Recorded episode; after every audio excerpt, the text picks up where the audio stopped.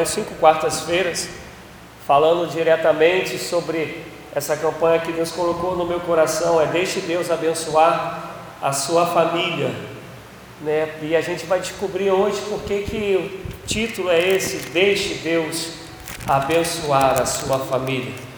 E é não só na igreja metodista, mas também na batista, o mês de maio, ele é todo voltado para a família.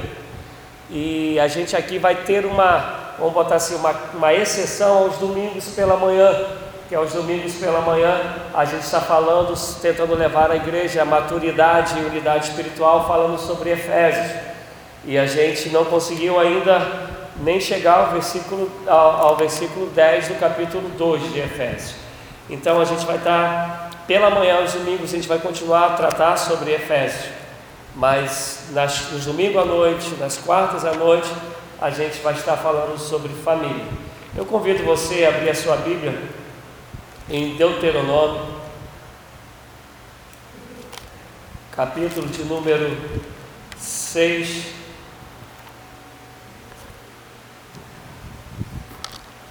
Deuteronômio capítulo de número 6, a partir do primeiro versículo, estaremos lendo alguns versículos. Quem achou, diga achei. E quem não achou, diga espera um pouquinho. Está na Bíblia, Deuteronômio, está entre Gênesis e Apocalipse, mais para Gênesis. É Paulo, né? Paulo, seja bem-vindo, meu amado. Que o Senhor te abençoe. Ainda que eu não tenha muita cara, mas eu sou pastor daqui, né? Sinta-se bem em nosso meio, que o Senhor possa ministrar em teu coração. Mora por aqui mesmo, Paulo? Mora. Então, assim, não tenta nem me explicar que eu sou novo aqui, mas o pessoal daqui tem 220 anos. Antes de Curicica chegar, eles já estavam. Então, né, assim, assim, a família Sabino, o povo da Solange já conhece Curicica desde sempre. Podemos ler agora? 6, Deuteronômio 6. Estes são os mandamentos, os estatutos e os juízos que o Senhor teu Deus mandou ensinar-te, para que os cumpras na terra a que passas a possuir, para que temas ao Senhor teu Deus e guarde todos os teus estatutos e mandamentos que ordeno a ti, a teus filhos e a teus netos todos os dias da tua vida. Repita comigo: todos os dias da tua vida. Todos os dias. Uma vez mais. Todos. Então não é de vez em quando, né? A fim de que os teus dias sejam prolongados. Ouve, ó Israel, e cuida de pô-los em prática, para que te vá bem e muito te multipliques na terra que manda leite e mel, como te disse o Senhor teu Deus, o Senhor Deus de teus pais. Ouve, ó Israel, o Senhor nosso Deus é o único Senhor. Amarás o Senhor teu Deus de todo o teu coração, de toda a tua alma e de toda a tua força. Essas palavras que hoje te ordeno, não é uma orientação, não é um convite, não é uma instrução, é uma ordem que hoje te ordeno, estarão no teu coração, tu as inculcarás a teus filhos. Repita comigo, tu as inculcarás a teus filhos. Um, dois, três. E delas falarás assentado em tua casa, andando pelo caminho, deitando-te e levantando-te. Também as atarás na, na tua mão por sinal, e te serão por faixa entre os teus olhos. E as escreverás nos umbrais da casa e nas portas. Quando o Senhor teu Deus te introduzir na terra que, sob juramento, prometeu aos teus pais, Abraão, Isaac e Jacó, que te daria grandes e boas cidades que não edificastes, casas cheias de bens que não enchestes, poços abertos que não cavastes, vinhas e olivais que não plantastes. E quando comeres e quando te fartares, guarda-te que não te esqueças do Senhor, que te tirou da terra do Egito, da casa da servidão. Ao Senhor teu Deus temerás e a Ele servirás, e pelo seu nome jurarás. Não seguirás a outros deuses, os deuses dos povos que estão ao teu redor, pois o Senhor teu Deus é um Deus zeloso no meio de ti, para que a ira do Senhor teu Deus não se acenda contra ti e te destrua de sobre a face da terra. Não tentarás o Senhor teu Deus como tentaste em Massá. Diligentemente guardarás os mandamentos do Senhor teu Deus, bem como os seus testemunhos e estatutos que te ordenou. Por último, farás o que é reto e bom aos olhos do Senhor, para que te vá bem e entres e possuas a boa terra que o Senhor jurou dar aos teus pais, expulsando da tua frente todos os teus inimigos, como o Senhor tem dito. Amados e amadas, a... quando eu fiz eu, o apelo, né, para que nós pudéssemos nos esforçar para trazer famílias não cristãs, primeiro que como nós aprendemos aqui no sábado, evangelizar é uma ordem e é uma característica de todo aquele que de fato alcançou Jesus. Eu quando dava o estudo no sábado, eu falei que uma das características ou a mais é, é, a mais notória característica de alguém salvo é aquele que busca salvar o outro, porque você encontrou a salvação, você vai levá-la ao outro. Aquele que não se preocupa em salvar o outro, de fato ele não encontrou a salvação, no máximo ele encontrou a religião que a, faz uma cosquinha no ego dele, que satisfaz alguns desejos que ele espera realizar. Mas o Evangelho que entra no coração como Evangelho de Cristo e nos faz entender que fomos e somos salvos, vai fazer como uma passagem daquela mulher que perde a dracma, que quando encontra, acha a dracma e vai buscar os amigos, os vizinhos para dizer: Eu encontrei. Vai fazer como a mulher samaritana, que à beira do poço tem os pecados perdoados, encontra o Messias e sai para anunciar a todos a mesmo sendo mulher numa época que a mulher não tem voz. Então, o primeiro motivo é que nós fomos chamados para evangelizar. Nós não fomos chamados para enriquecer, não fomos chamados para satisfazer os nossos egos, não fomos chamados para ocupar bancos na igreja, nós fomos chamados para evangelizar. O restante a gente faz como plano de evangelização, como consequência de uma vez salvo. O segundo motivo para qual pedir para trazermos pessoas não cristãs, é porque as pessoas lá fora perderam, hoje, com raríssimas exceções, a noção do que é família. Nós perdemos, nós, como eu digo, enquanto sociedade, perdemos a noção do que, que é a família e por que a família foi constituída e quem a constituiu. Historicamente, isso é histórico. Todos os costumes, eles partem da família. Vou dar um exemplo. O que, que vem primeiro, a sociedade ou a família? Vem primeiro a família. Quem forma os conceitos da sociedade? É a família. Então toda sociedade ela tem que ser o resultado daquilo que a família pensa, pratica, crê dentro da sua casa. E elas unidas vão fazer com que aquilo que é a maioria seja a, a, o governo, vamos dizer assim, seja o costume da, da sociedade onde está inserida. E por isso Deus sempre teve uma preocupação, sabendo Deus que Ele levantou o seu povo para o seu povo, o seu povo que influencia, não que seja influenciado, um povo que dita as regras e as normas, e não que recebe as regras e as normas, ele falou assim: olha, faça isso na sua casa, faça isso com seus filhos, faça isso quando se assentar à mesa, faça isso no caminho, ensine quem eu sou, ensine os meus preceitos, ensine as minhas normas, ensine as minhas maravilhas, ensine os meus conceitos, porque se assim tu fizeres, tu serás abençoado. Porque se assim tu fizeres, todos saberão que, tu, que eu sou o Deus de vocês. Porque quando a gente vai ler o Velho Testamento, muitos de nós temos a impressão que Deus quer colocar o povo dele como bam bam bam e destruir todos os outros. Mas não é assim.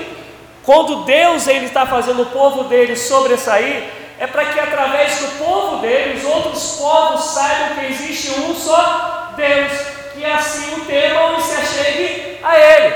Hoje a igreja do Senhor ela tem esse papel.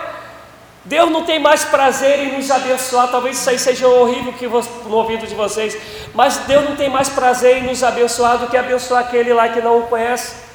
O desejo de Deus é abençoar a todos, o desejo dele é salvar a todos, o desejo dele é libertar a todos. Nós recebemos mais bênção porque, graças à misericórdia dele, estamos no caminho. Mas desejo do coração dele é que todos sejam salvos, que todos sejam abençoados.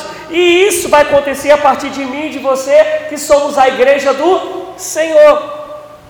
Só que, com o tempo, essas coisas foram se perdendo.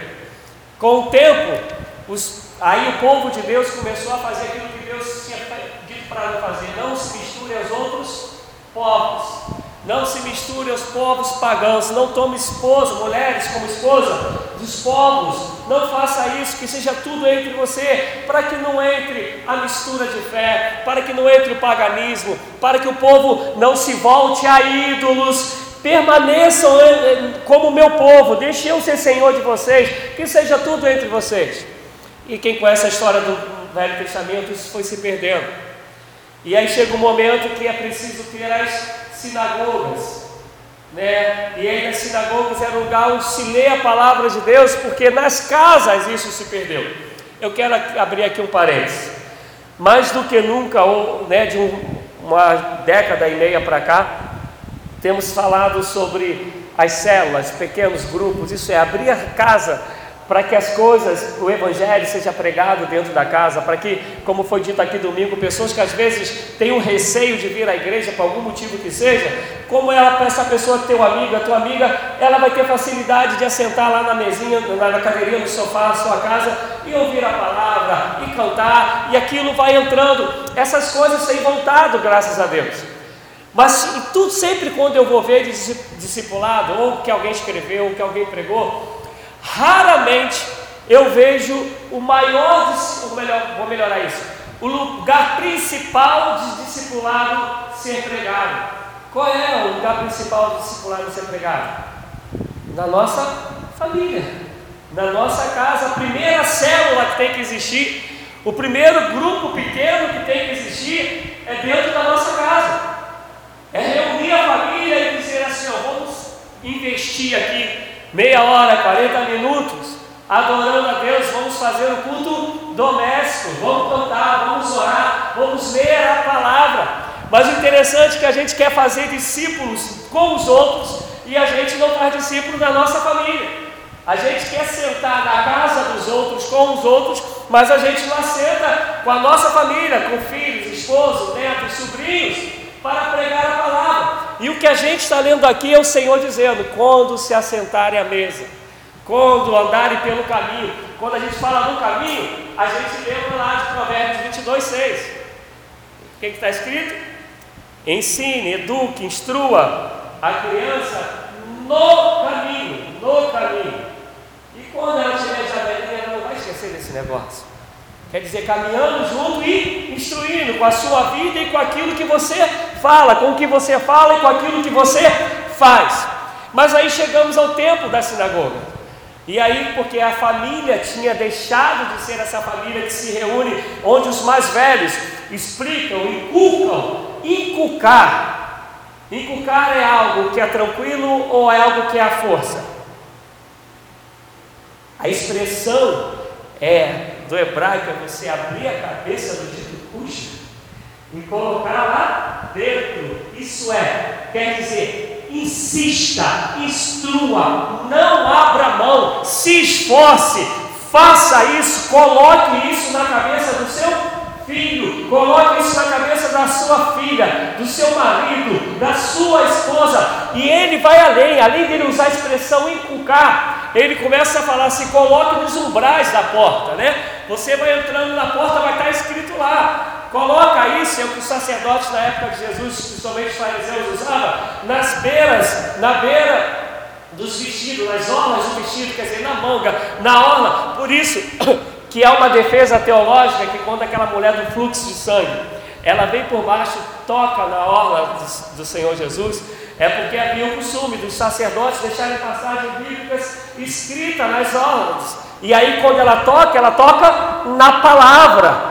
E aí, isso aí é uma, é uma, é uma defesa teológica que, que faz sentido, mas o que a palavra está dizendo, olha, olha, dentro da tua casa, dentro da tua família, não abra mão de dizer quem é Deus, o que Ele faz, que Ele salva, que Ele liberta, que tem que amá-lo, mas também tem que temê-lo, que fazendo assim a sua casa será abençoada, que onde você chegar vai prosperar, que o Senhor estará contigo sempre. E lamentavelmente, poucos na casa do Senhor sabem isso, e lá fora muito menos. E aí chega o tempo da sinagoga, que mais tarde vai virar as igrejas como nós temos hoje, que é o lugar que a gente tem para poder pregar a palavra, porque dentro da nossa casa a gente abriu mão disso. Porque dentro da nossa casa a gente deixou de fazer. E o desejo de Deus, ele é, é abençoar a minha e a sua família. Isso é sonho de Deus, é projeto de Deus. Ele fala: olha, se você viver assim, eu te abençoarei, eu farei prosperar, eu vos guardarei. Onde vocês entrarem, será bênção. Só que, lamentavelmente, a gente, principalmente no nosso século, como eu preguei esses dias, na era do pós-modernismo, a gente vê que a família ela é, tenta ser destruída de todas as maneiras. Esses dias aí, eu não sei se aquilo é montagem ou se é real, mas eu recebi uma foto que o cara que nasce no sexo masculino resolve se afeminar.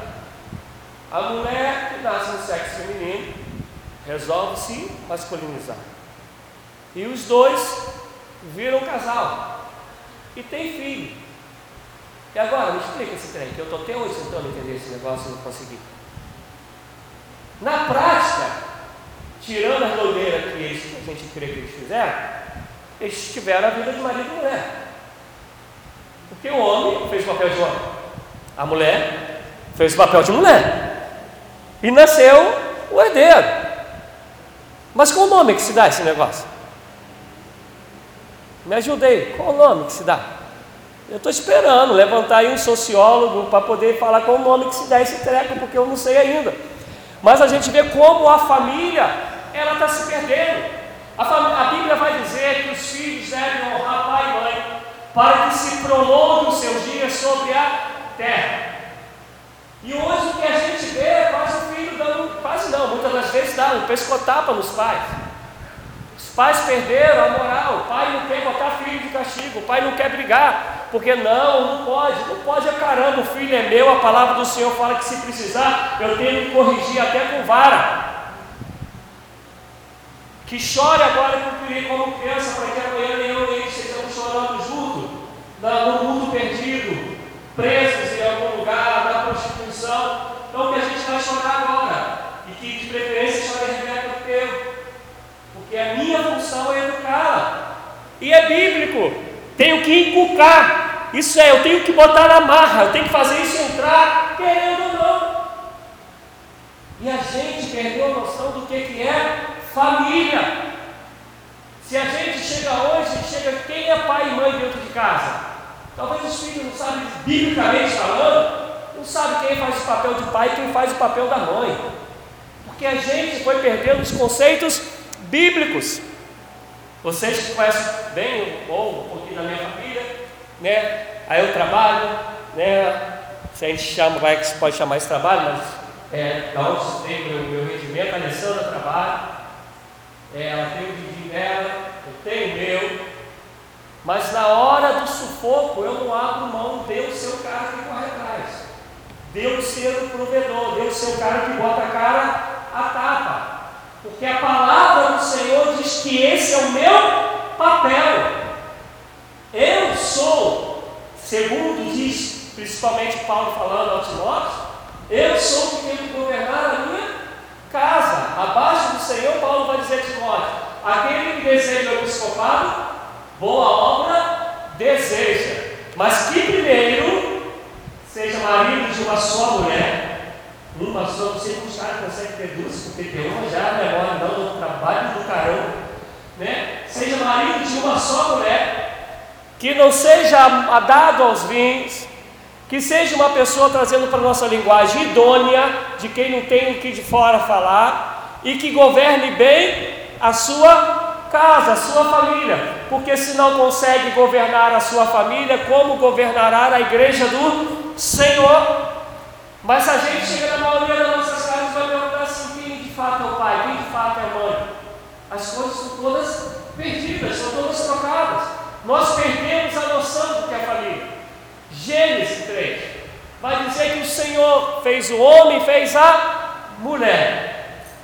Da costela do Adão, ele fez, ele criou Eva. E a partir de Eva, ele vai dizer que entre eles, mas a partir de Eva, né, porque ainda é assim, graças a Deus, é a mulher da luz, ele vai dizer assim: vocês vão multiplicar e vão povoar este mundo. Quem que construiu a família? Deus. Deus é que deu um padrão de como a família tem que ser. A gente conhece aquela história, né? Porque eles ficam em santidade. Aí eles vão, vacilam, né? A Eva dá mole, o Adão dá mole. E aí eles saem do jardim do Éden. E aí uma ordem de Deus vai dizer: Olha só, mulher, você vai ter dor. Vai ter dor para dar a luz. Esse negócio que é maravilhoso, que é ver um filhão, uma filhona nascer, vai ser embaixo de dor. É claro que hoje a gente tem a cesariana da vida, né? Mas se for para a Bíblia, Não estou falando aqui que a Bíblia vamos fazer cesariana, não, por favor, né? Estou falando no contexto bíblico. Vai ter dor. Homem, você vai arar a terra agora. Vai suar, vai ficar com calo, vai ficar com dor na coluna, lá com a enxadinha na mão. Você vai comer agora do que a terra vai produzir. Quem está dando a, a, a os costumes, as normas, as regras, a maneira que uma família deve proceder? Deus. A origem da família vem de Deus.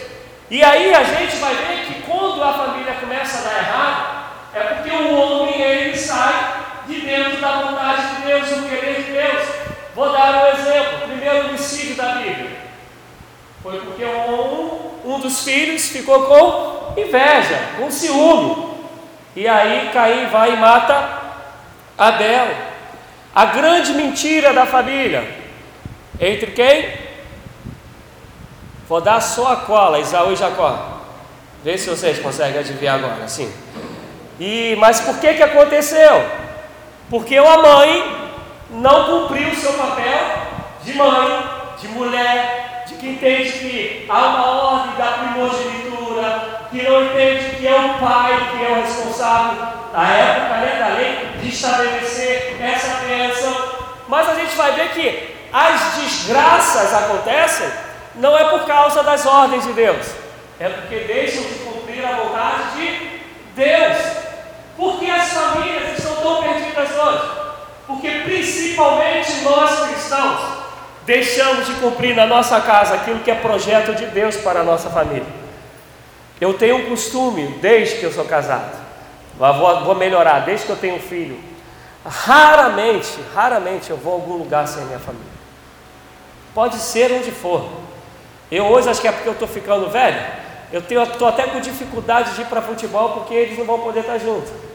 Mas quando eu posso, pelo menos Thiago vai comigo. Se a gente vai ver um, futebol como foi assim que a gente chegou, né? Eu, nós três somos botafoguenses, só a Alessandra que não se converteu ainda, né? Que é flamenguista, né? Coração duro de faraó, mas eu creio que Deus vai trabalhar lá. É, mas vai todo mundo, até a flamenguista vai lá para a gente ver o jogo do Botafogo.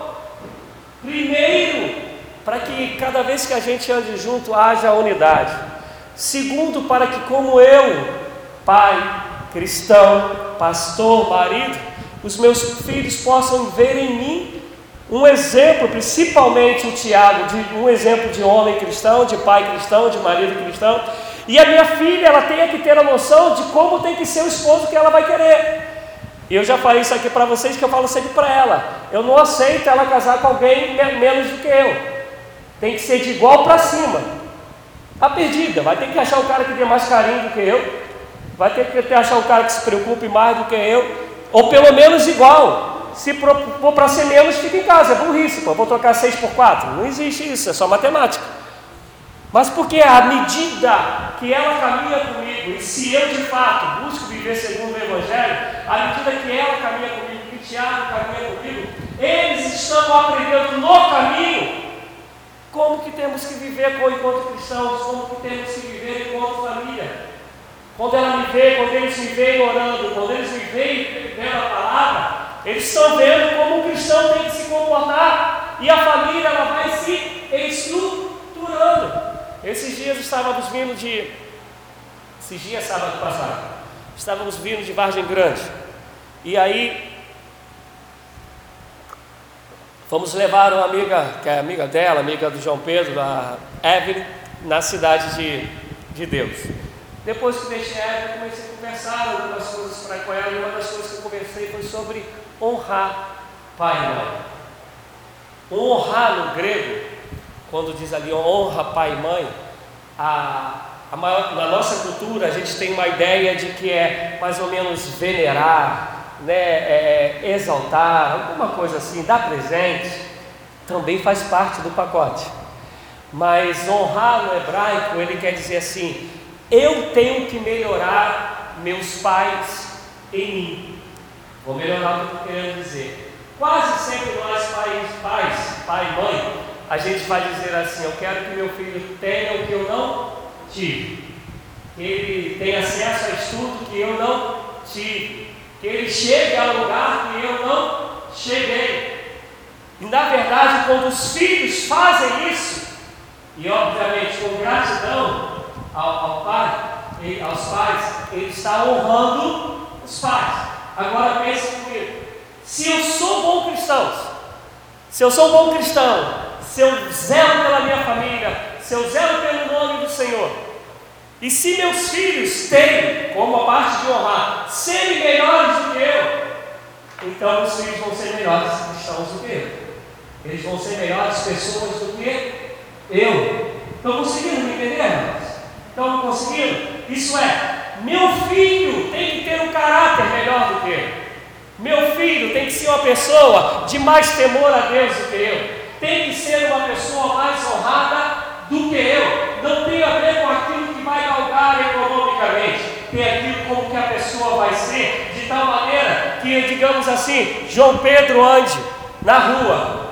E aí, o Gilson vê João Pedro e fala assim: caramba, olha lá vai o filho de João, garoto bom. Quando fala que é o garoto bom, está falando só de João Pedro? Está falando dos pais de João Pedro. É essa, é essa a, a, a, esse o significado da palavra honrar. Que outros nos vejam, nossos pais sejam exaltados, glorificados através de mim, através de você. Mas para que isso aconteça, nós pais temos que buscar ser os melhores. Temos que buscar dar o exemplo. Vai para a igreja. Filho, filho não quer ir, filho. Até, até você ser independente, só tem uma opção: é ir. Nenhuma outra. Nem outra. Ah, pai, não quero orar agora. Se vira, filho. Querendo ou não, você vai orar. Pai, eu não quero dormir agora. Eu não perguntei se quer dormir. Eu estou mandando, você vai dormir. Porque aquilo que a gente está plantando, a gente vai colher. Tem as exceções? Tem, mas via de regra é assim. E é por isso que desde o Velho Testamento a Bíblia está dizendo: olha, tem que inculcar, tem que falar na mesa, tem que falar no caminho, tem que fazer entender que quem tem que dar as opiniões em nossa casa não é mídia, quem tem que ordenar a nossa casa é a palavra de Deus.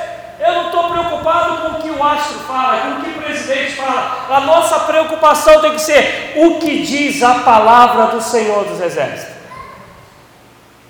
Mas a gente está preocupado com a moda. A gente está preocupado com o que o Neymar vai vestir, com que, sei lá, me ajuda aí, filha, Beyoncé, Shakira, o que, que essas mulheres vão colocar. A gente está preocupado com, com o que qualquer famoso aí vai fazer ou vestir e deixa com que eles influenciem a nossa família. Nessa hora que pai e mãe têm que entrar na frente e falar assim: olha só, eles podem dizer isso, mas o que eu creio está aqui, porque à medida que a gente fizer isso, Deus vai abençoar a nossa família. Por isso que o que veio no meu coração é: deixe Deus abençoar a sua família, porque não depende de Deus, Deus quer fazer, depende de mim e de você. À medida que a gente se afasta de Deus, pior as coisas ficam, mais difícil fica da gente ouvir a voz de Deus, mais perdido a gente fica. Mas à medida que a gente se aproxima de Deus e a gente não vem fazer barganha com Ele, mas a gente vem obedecê-lo, vem se entregar a Ele, mais prazer Ele tem nos abençoado do que nós queremos ver. Vou mostrar isso na palavra. Efésios 3,20. Quem lembra que diz a, a, a Efésios 3,20? Que o Senhor é poderoso para fazer infinitamente mais, além do que pedimos ou pensamos, segundo o poder do teu Espírito em nós opera. É além do que pedimos e até pensamos. Às vezes a gente pensa assim, ah, eu não vou falar isso que disse Deus para não, que é, é muita coisa, né? Já é, já é um abuso. Mas a Bíblia diz que Ele é poderoso para fazer além do que pedimos e pensamos, porque o desejo do Senhor é nos abençoar. O grande problema é que a gente não quer deixar que ele seja senhor da nossa família. O grande problema é que a gente que quer governar sozinho.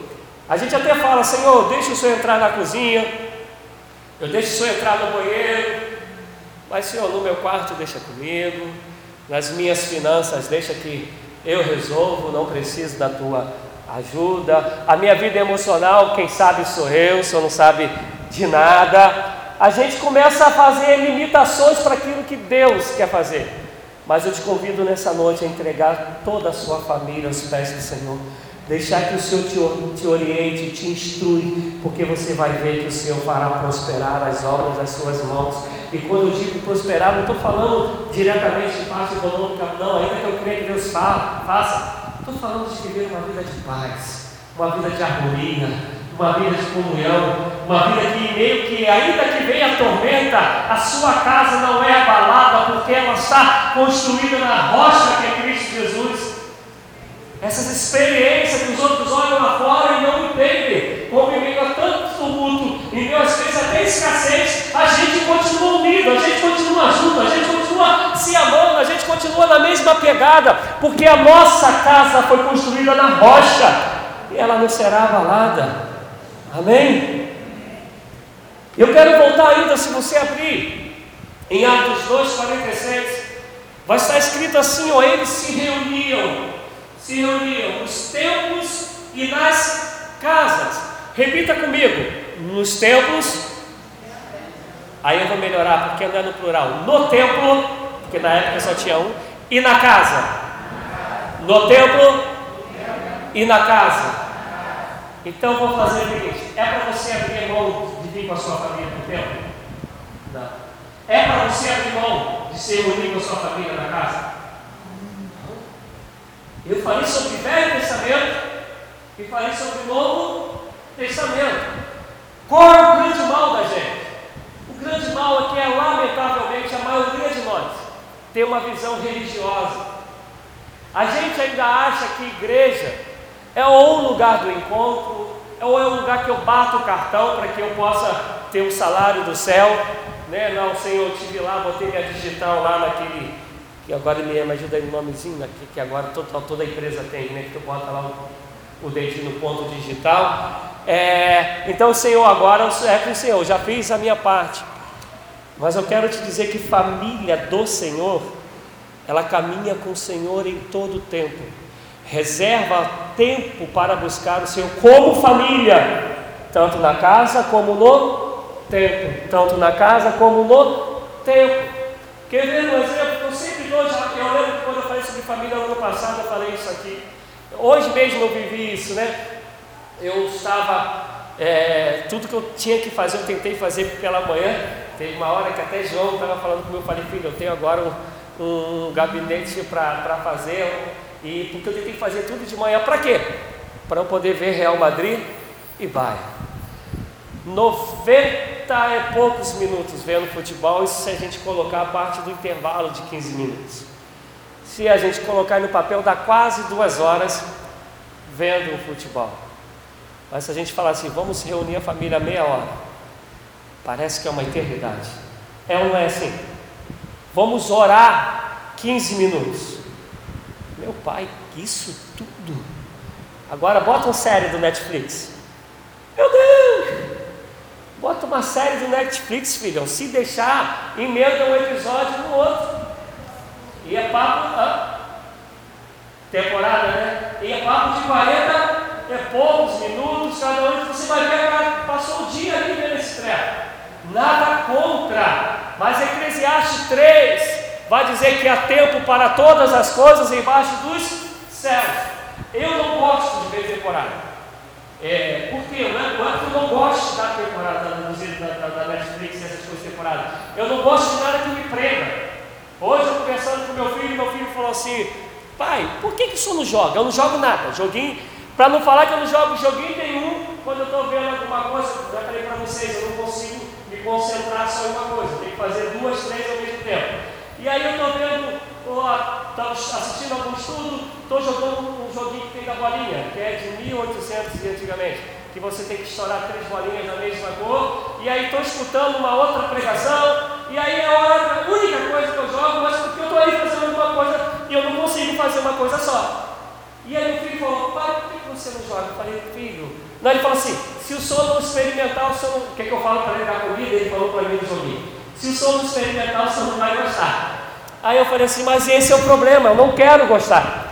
Eu não quero nada que me prenda, porque eu não quero tirar de mim as duas, três, quatro horas que eu gasto estudando.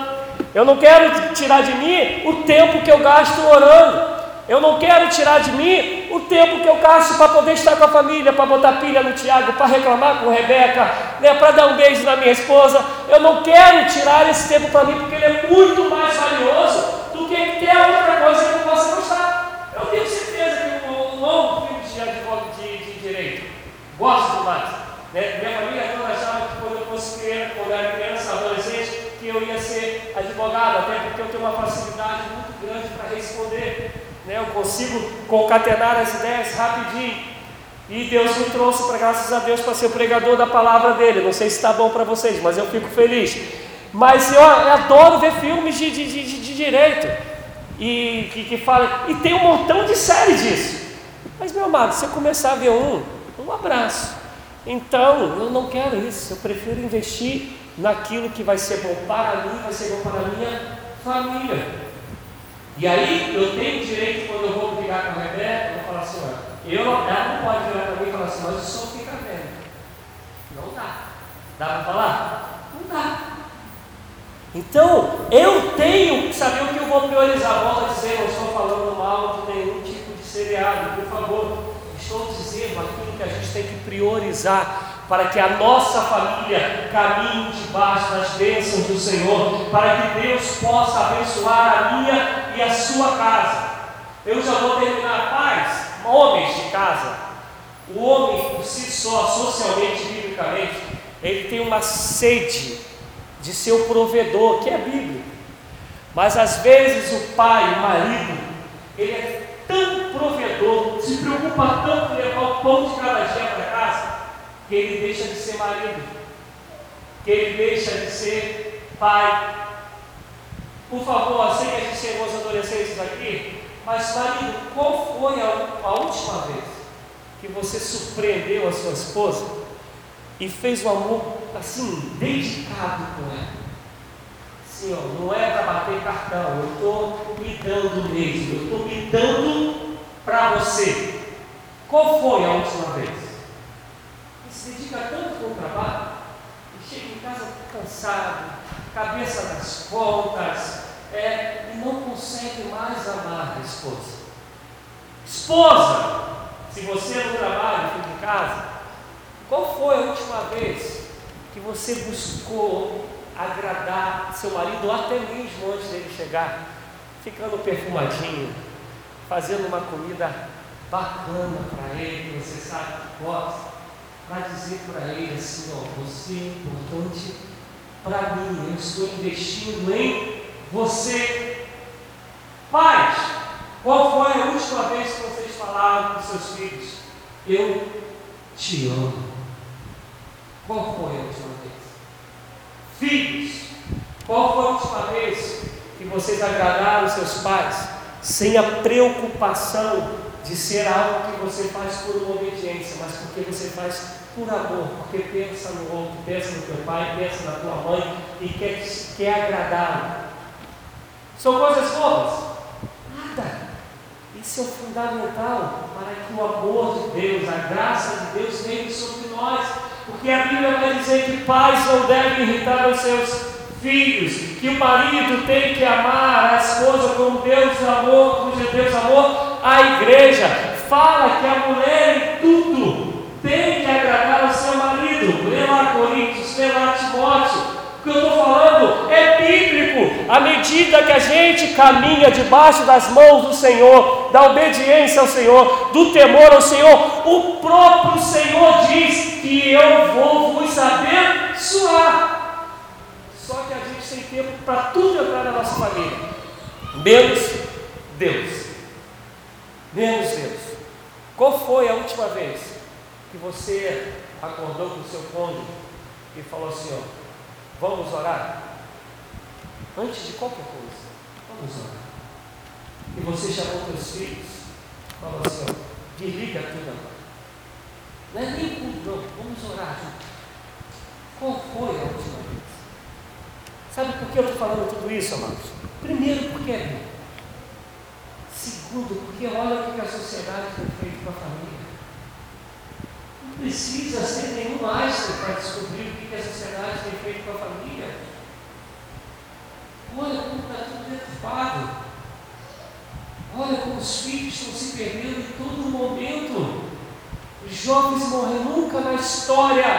No, eu não vou falar, eu vou falar estatística que eu sei, tá? Nunca na história do Rio de Janeiro, nunca os jovens morreram em tanta quantidade como tem sido nos dias atuais.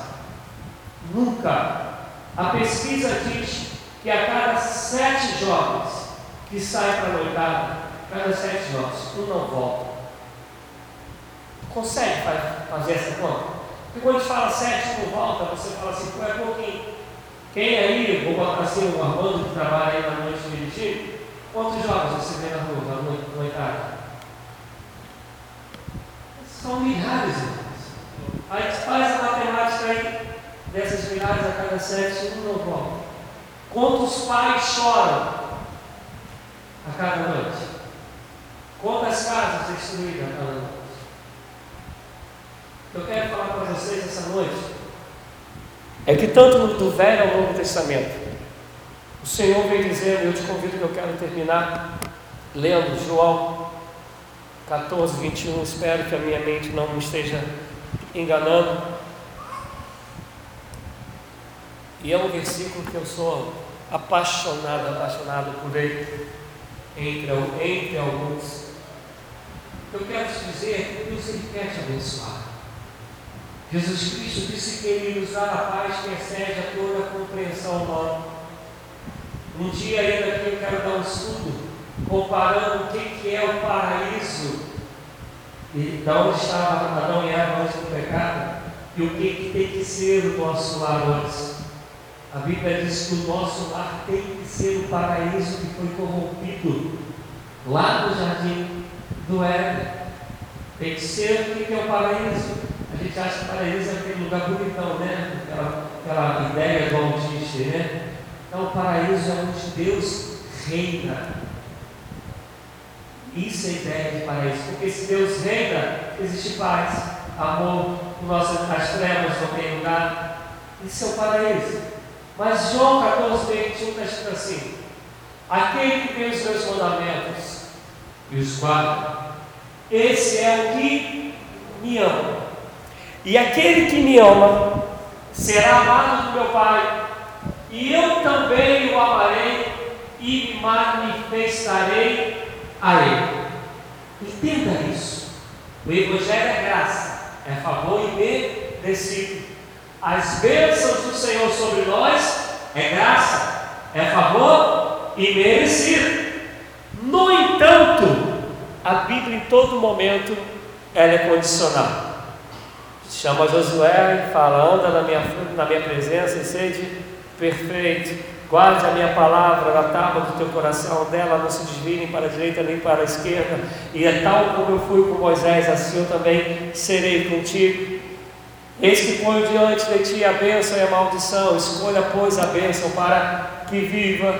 Sempre é condicional. O texto que lemos hoje. Faça isso para que aconteça isso. Não se deixe levar pelos ídolos. Não se corrompa. Todo tempo a Bíblia é condicional. E aí, quando chega em Tiago, ele vai falar que aquilo que a gente planta, a gente colhe.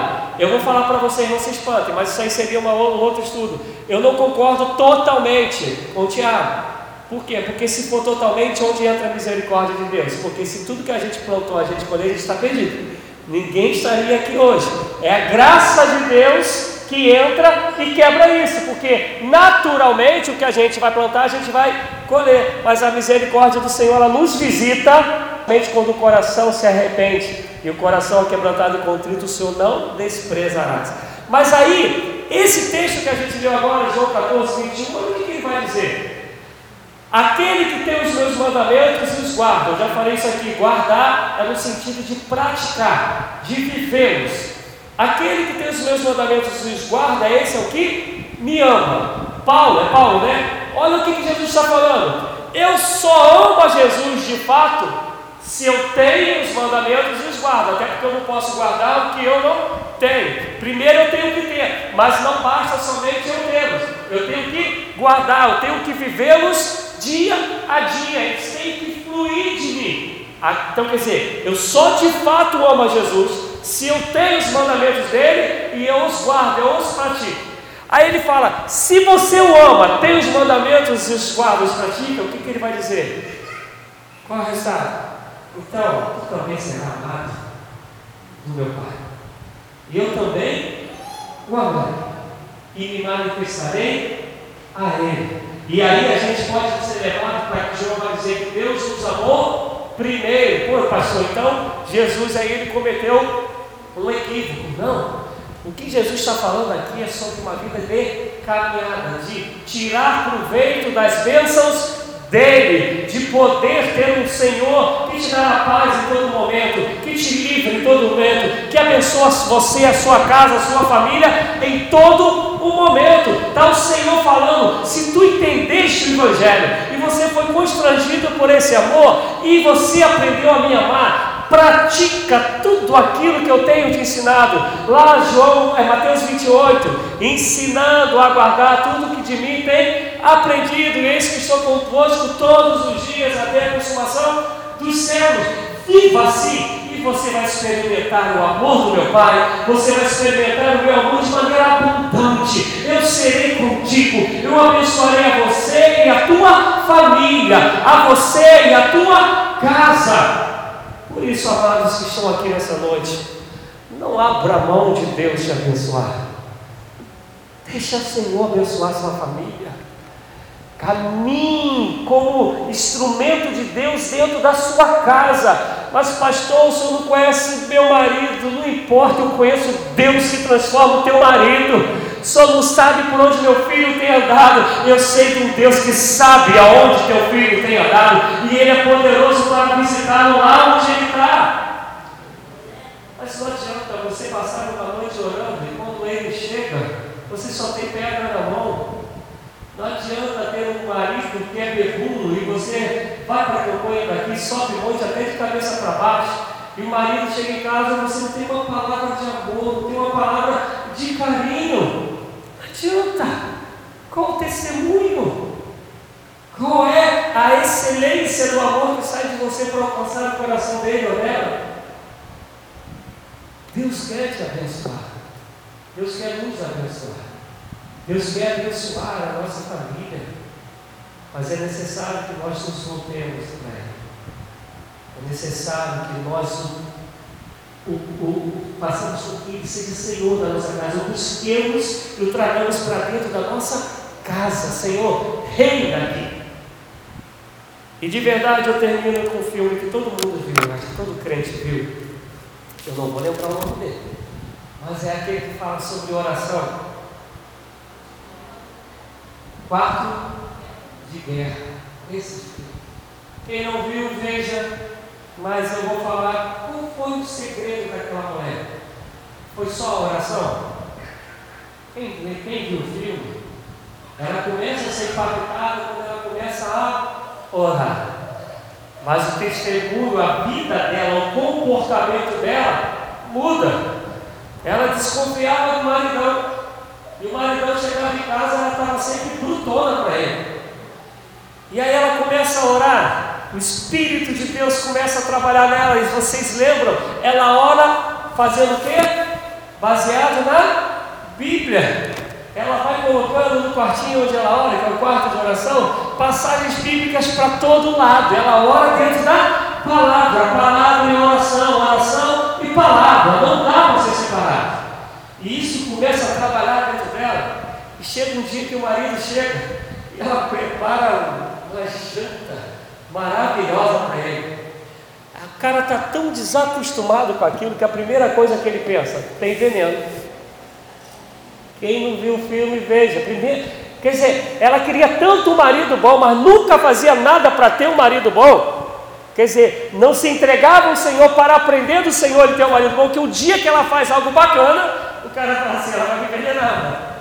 Aí ele vai, ter, troca lá as coisinhas, né? Para ver se está se, se, se tá envenenado ou não. Mas à medida que o comportamento de amor dela foi alcançando aquele homem através daquilo que Deus estava fazendo na vida dela, no final da história ela tinha um, um marido fantástico. Ela tinha o pai da filha dela dentro de casa, mas porque ela chamou Deus para a vida dela e se deixou ser influenciada pelo Senhor, através de oração, através de leitura bíblica, mas através do seu testemunho.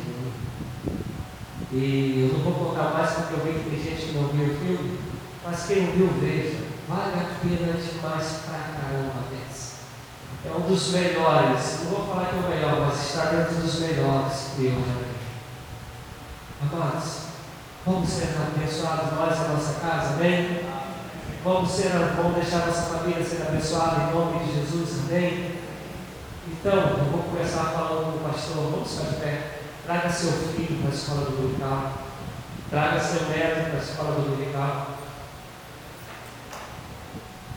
É, e se reúna na sua casa. Sabe, se não consegue ainda fazer muito tempo, mas 10 minutinhos. Deus devagarzinho. Vai trabalhando, não tenho dúvida disso. Daqui a pouco vai chegar uma hora que lá em casa às vezes acontece isso. Às vezes eu dou uns mole e o Thiago fala, pai, o tempo que a gente não faz junto de casa, junto da família. Né, filho? Eles contam, ele me dá uns bicos no tornozelo. Eu falo, hum, foi mal.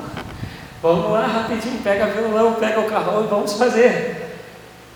Por quê? Graças a Deus, o Papai do Céu está está trabalhando. Eu vou orar por vocês. Acabando, quer dizer, vou orar com vocês.